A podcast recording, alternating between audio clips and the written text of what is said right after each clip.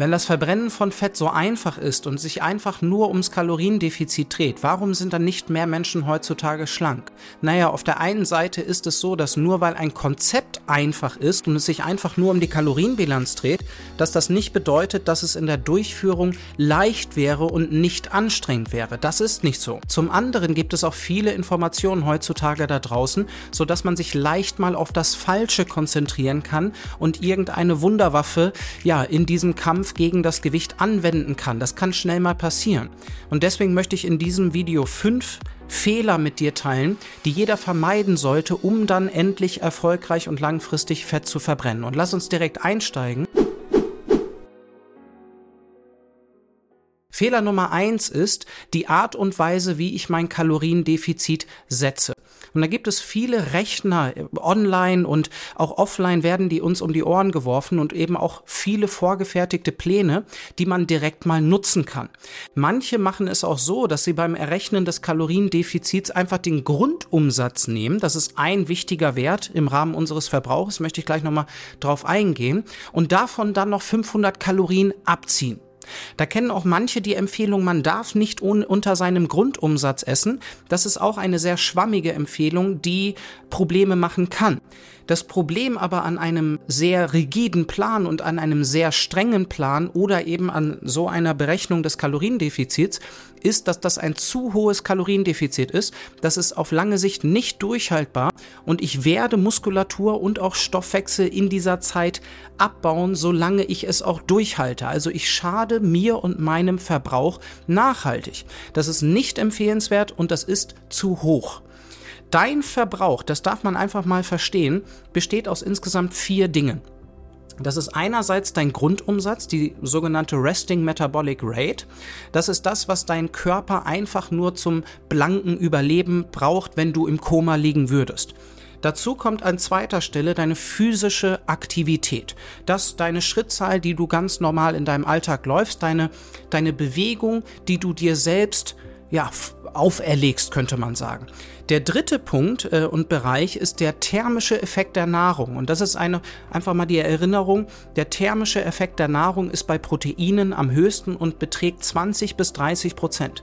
Dein Körper muss in der Verdauung und im Rahmen der Verstoffwechselung 20 bis 30 Prozent der Energie aufwenden von den 4 Kilokalorien, die in einem Gramm Proteinen stecken, um überhaupt an die Energie in den Proteinen ranzukommen. Also könnte man sich überlegen, dass Proteine auch im, im Rahmen des Verbrauches sehr vorteilhaft in der Ernährung ist.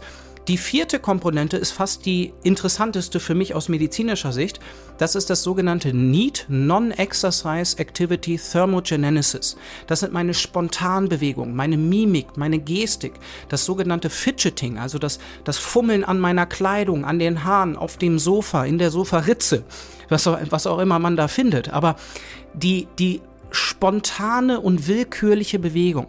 Und das ist alles zusammengefasst, das sogenannte TDEE e auf Englisch, Total Daily Energy Expenditure, also deine, dein gesamter Verbrauch. Und der Trick ist, dass wir genau damit arbeiten müssen. Etwas anderes interessiert uns nicht. Der Grundumsatz interessiert uns nicht. Und um circa ein halbes Kilo pro Woche zu verlieren, muss ich von meinem Gesamtverbrauch 500 Kalorien ungefähr abziehen. Das führt uns aber zum nächsten Punkt und Fehler Nummer zwei. Das Kaloriendefizit und vor allen Dingen deine Kalorienbilanz, daraus entsteht ja das Defizit, ist ein sich bewegendes Ziel. Die Gründe dafür sind vielfältig. Das hat sehr stark auch mit deinen Spontanbewegungen und mit deinem Bewegungsdrang zu tun. Man könnte jetzt auch noch einen Schritt weiter gehen. Also der Körper reduziert den Verbrauch, während du abnimmst, während du in einer Mangelernährung bist, was auch irgendwo sinnvoll evolutionär ist. Der zweite Aspekt ist auch, dass der Körper auch mit mehr Hunger reagiert, wenn du erfolgreich in der Abnahme bist, was natürlich nicht mit dem Defizit zu tun hat, aber mit deinem Verhalten und da werden wir gleich auch noch ein bisschen drauf zu sprechen kommen. Wenn dich das mehr interessiert, was der Körper in beide Richtungen anpasst, also im Defizit und im Überschuss, in beide Richtungen reagiert er, wenn mal zu viel oder auch zu wenig Kalorien reinkommen, dann empfehle ich dir Podcast Folge 106. Verlinken wir dir auch in der Beschreibung. Da gehe ich ausführlich auf all diese Veränderungen rein. Und das Fazit daraus ist, dass wie ein Mensch auf ein Defizit reagiert, ist variabel.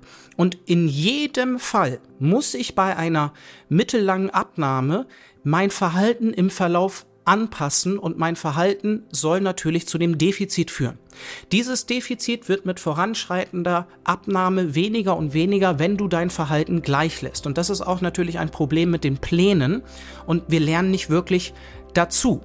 Ein Punkt, der mir da auch wichtig ist zu sagen, ist, dass das Ganze unterschiedlich ist. Wer wie schnell und wie früh reagiert auf das Defizit, das ist von Körper zu Körper unterschiedlich und da sind manche besser gesegnet im Sinne davon, dass der Verbrauch sich weniger schnell reduziert und manche sind da etwas schlechter gestellt. So ist es leider in unserem biologischen Leben. Dieser Punkt, dass, des, dass die Kalorienbilanz aber variabel ist, das sorgt für ganz viel Frust weil man irgendwo denkt, Mensch, ein, eine Sache hat ja funktioniert, warum funktioniert das jetzt nicht mehr? Ist irgendwas mit meinem Körper falsch? Nein, es ist einfach auch sehr unverständlich, wenn man diese Info nicht hat. Das ist aber wirklich vorprogrammiert. Deswegen, wenn man eine gewisse Strecke vor sich hat, dann kann man sich gedanklich schon überlegen, okay, wenn diese Strategie jetzt nicht mehr zieht, fünf oder zehn oder 15 Ki äh, Kilos weiter, naja, was ist denn mein nächster Eskalationsschritt? Wie mache ich denn dann weiter? Und was ist denn vielleicht auch eine Grenze in meinem Verhalten? Was, was sind denn Grenzen in Intervallfasten oder auch in Sport und Bewegung? Und der nächste Punkt ist, dass ich zwingend natürlich mit meinem eigenen Verhalten arbeiten muss. Es zählen beide Seiten der Gleichung. Manchmal ist es nicht die Lösung, mehr zu fasten, sondern mehr Bewegung ist der bessere Punkt. Und da kommen wir jetzt gleich auch nochmal drauf zu sprechen. Dazu empfehle ich dir unbedingt Podcast Folge 103 hier bei uns auf dem I'm Fasting Podcast.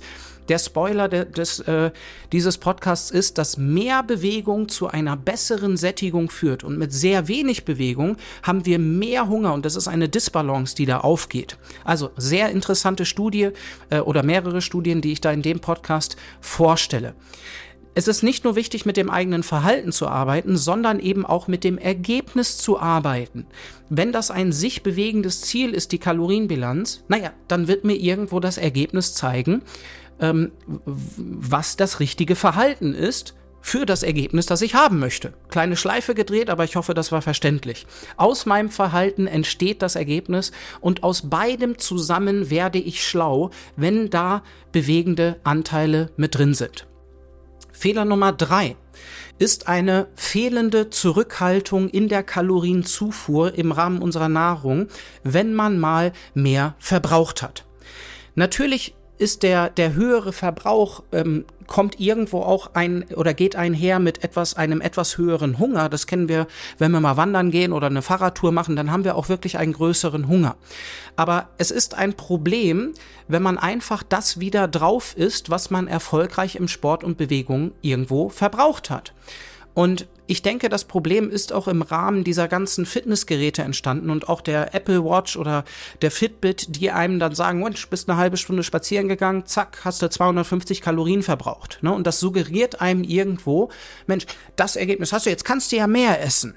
Und das ist etwas, was schade häufig ist. Weil wir, wir wollen ja wirklich in das Defizit kommen und es ist zwar eine nette Info und das interessiert uns alle, es geht ja auch bei Bewegung, wenn wir das für die Gewichtssteuerung machen, es geht uns ja darum, wie viel Kalorien wir verbrannt haben. Und deswegen ist ja diese Zahl etwas, wo wir natürlich unsere Aufmerksamkeit hinrichten. Aber das große Problem mit diesen Berechnungen ist, dass da auch große Schwankungen darin sind wie viel jemand verbraucht. Man gibt natürlich die Metriken ein, das heißt, wie schwer man ist, wie alt man ist und so weiter. Und daraus aus einer Formel wird abgeleitet, du hast bei 30 äh, Minuten Spaziergang so und so viel verbraucht. Damit lässt es sich aber nicht gut arbeiten. Diese Berechnungen sind, ah, da sind große Schwankungen enthalten und die, die jagen mich häufig in Probleme. Die jagen mich häufig in Probleme und deswegen empfehle ich dir, lass diese Berechnungen weg arbeite mit deinem eigenen Verhalten oder eben mit der, mit der Kalorienzufuhr und dem Ergebnis und korrigiere dein Verhalten gemäß des wöchentlichen Ergebnisses auf der Waage oder eben den Ergebnissen, die du verfolgst. Sonst funktioniert man viel und leistet ganz viel, auch im Rahmen von Sport und Bewegung vor allen Dingen, und hat einen fehlenden Ertrag, ein fehlendes Ergebnis, weil ich das irgendwo unkontrolliert in der Zufuhr wieder zugeführt habe. Ne, und wir wollen ergebnisorientiert arbeiten. Das Ganze hat auch mit dem vierten Fehler zu tun. Und der vierte Fehler ist, dass man entweder nur mit der Ernährung arbeitet oder auch nur mit Sport und Bewegung arbeitet. Und das ist häufig so der erste Ansatz, ah, ich muss mal was für mein Gewicht tun, dann gehe ich jetzt einfach dreimal die Woche joggen. Oder ich esse einfach nur die Hälfte. Oder ich verzichte auf Süßes oder ich esse, ähm, lass eine Mahlzeit aus oder esse äh, in, in einer Portion nur die Hälfte oder lass den Alkohol weg. Ne, wir, wir nehmen uns ein einzelnes ein einzelnes Item, eine einzelne Sache, die wir verändern können und schauen dann einfach mal, was passiert. Das ist auch eine gute Strategie. Trotzdem brauche ich eine Übersicht über mein gesamtes Verhalten und das ist eben die Kalorienausgabe und die Kalorienzufuhr. Es gibt den Spruch, dass man einer schlechten Ernährung nicht davonlaufen kann. Und das habe ich gerade einmal erwähnt, Hunger dominiert unsere Nahrungszufuhr. Wenn ich mich jetzt mehr bewege, habe ich auch mehr Hunger. Wenn ich jetzt joggen gehe, habe ich über die Woche auch etwas mehr Hunger. Und dann ist es ja schade, wenn ich den, diesen Einsatz kaputt mache, weil ich einfach keine Übersicht über meine Nahrungszufuhr habe. Und Jetzt kommt der nächste Problem, wenn ich einfach nur mit Sport und Bewegung arbeite. Ich mache mich von dieser Stellschraube abhängig. Und wenn das mein einziger Weg ist, einfach nur über Sport und Bewegung zu arbeiten, ja, dann sind Probleme wirklich vorprogrammiert. Weil was ist, wenn mal das Wetter draußen schlecht ist, wenn du mal verletzt bist, keine Zeit mehr hast? Sport und Bewegung kostet immer Zeit. Die Gegenseite in diesem Fehler ist einfach nur mit der Ernährung zu arbeiten. Einfach viel zu fasten und einfach nur die Ernährung bestmöglich aufstellen zu wollen. Das ist sehr, sehr wertvoll, auch für unsere Gesundheit und das ist fantastisch, wenn du dich damit beschäftigst. Aber die Situation bei so jemandem ist, dass der Verbrauch sehr, sehr naja, gering ist, wenn ich sehr sesshaft äh, in meinem Leben bin, was, was durchaus etwas Schönes ist. Also mal ein gutes Buch auf der Couch am Sonntag ist äh, ein wahnsinnig schöner Sonntag. Und wenn dir das gefällt, äh, ziehst du daraus auch die Lebensqualität. Das Problem daran ist aber, dass ein Stück Kuchen und mal so eine Ausnahme gleich sehr stark reinschlagen in die Kalorienbilanz.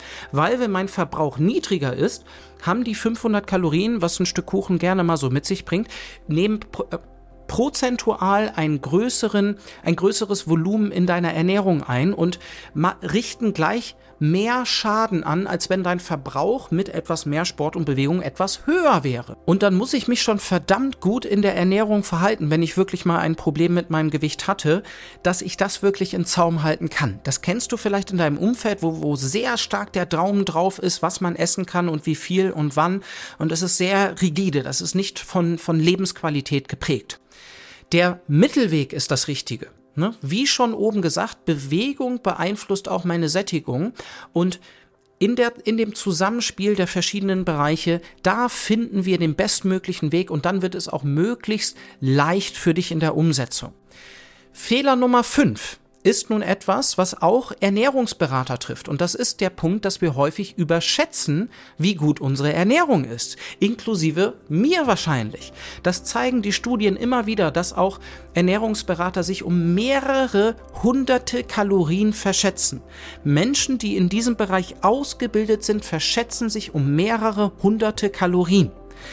Und da höre ich häufig und, und andere Experten natürlich auch im Umfeld, im privaten Umfeld, hört man, Mensch, wir, wir kochen viel selbst. Ähm, ich achte total viel auf ähm, die Wasserzufuhr. Ich achte auf Proteine, auf Gemüse. Ich verzichte auf Kohlenhydrate. Ich mache dies und jenes. Und das habe ich schon alles in meinem Leben umgestellt. Und trotzdem habe ich ein Problem.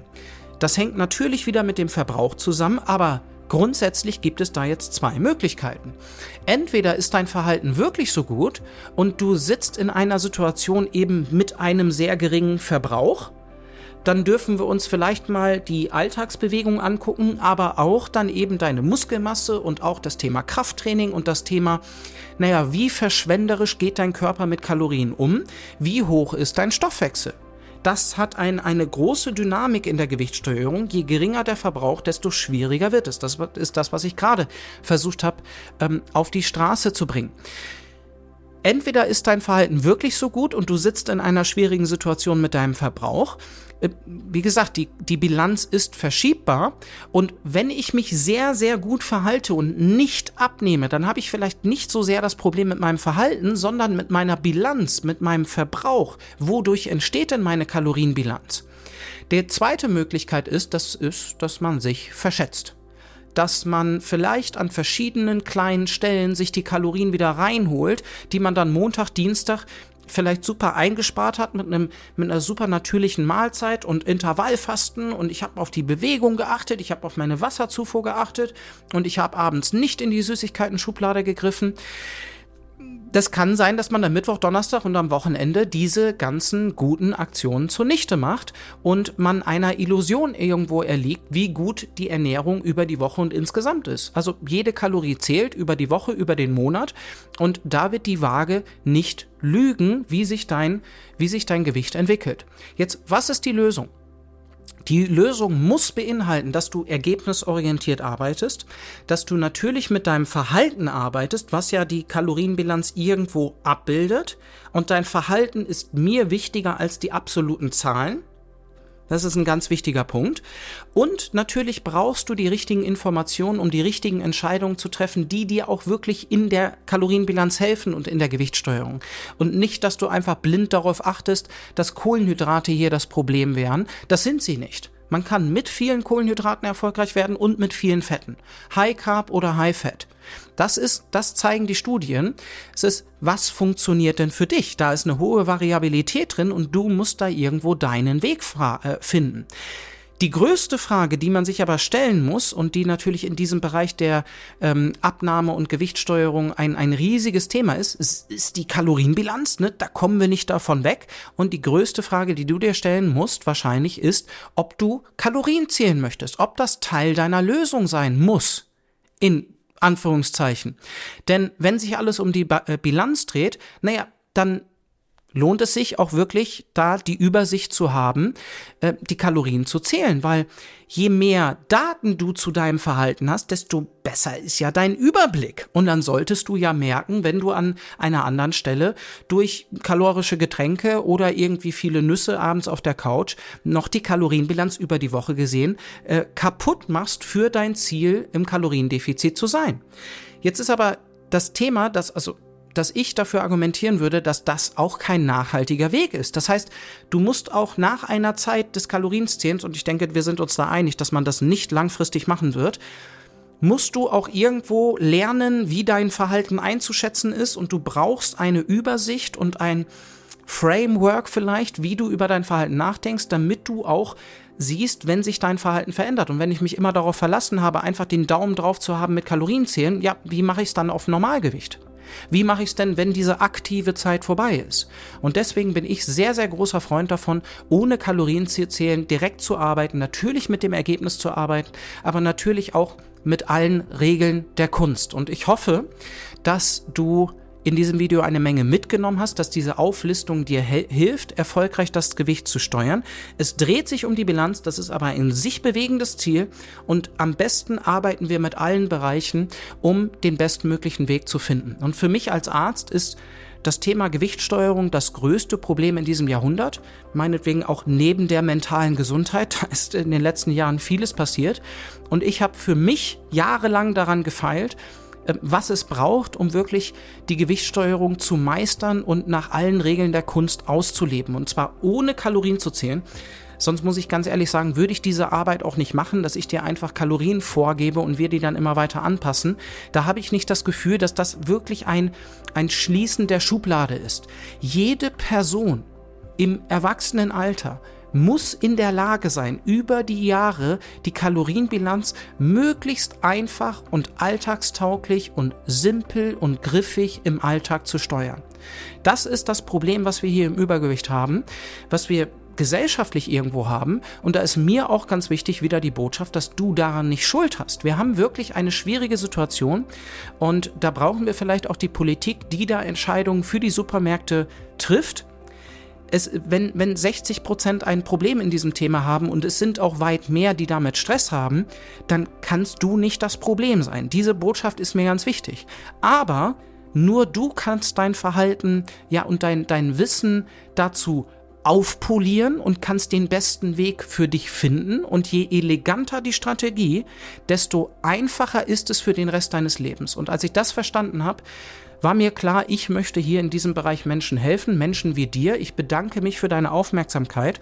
Und wenn du ohne Umwege zu deinem Ziel kommen möchtest, nach allen Regeln der Kunst, und da interagieren einige Bereiche wie Schlaf und Stress, wirkt sich auf Hunger aus und oh, wie kann ich denn mit Intervallfasten umgehen? Und wenn du kompetente und evidenzbasierte Antworten auf deine Fragen haben möchtest und den direktesten Weg zu deinem Wohlfühlgewicht, dann sollten wir uns unterhalten. Da findest du in der Beschreibung einen Link für ein kostenloses Beratungsgespräch.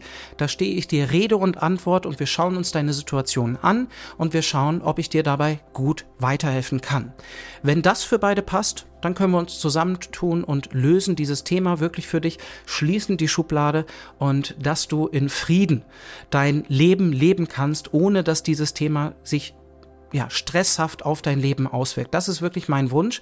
Dafür mache ich diese Arbeit. Ich will, dass du ein Leben in guter Gesundheit genießen kannst und deine Energie in schönere Themen stecken kannst. Deswegen vielen Dank für deine Aufmerksamkeit. Ich hoffe, dass du so wenig Energie in das Thema investieren musst und deswegen mache ich diese Arbeit. Ich freue mich, dich zu kennenzulernen, falls du dich für ein Gespräch entscheiden solltest und dann bis zum nächsten Mal, dein Sven.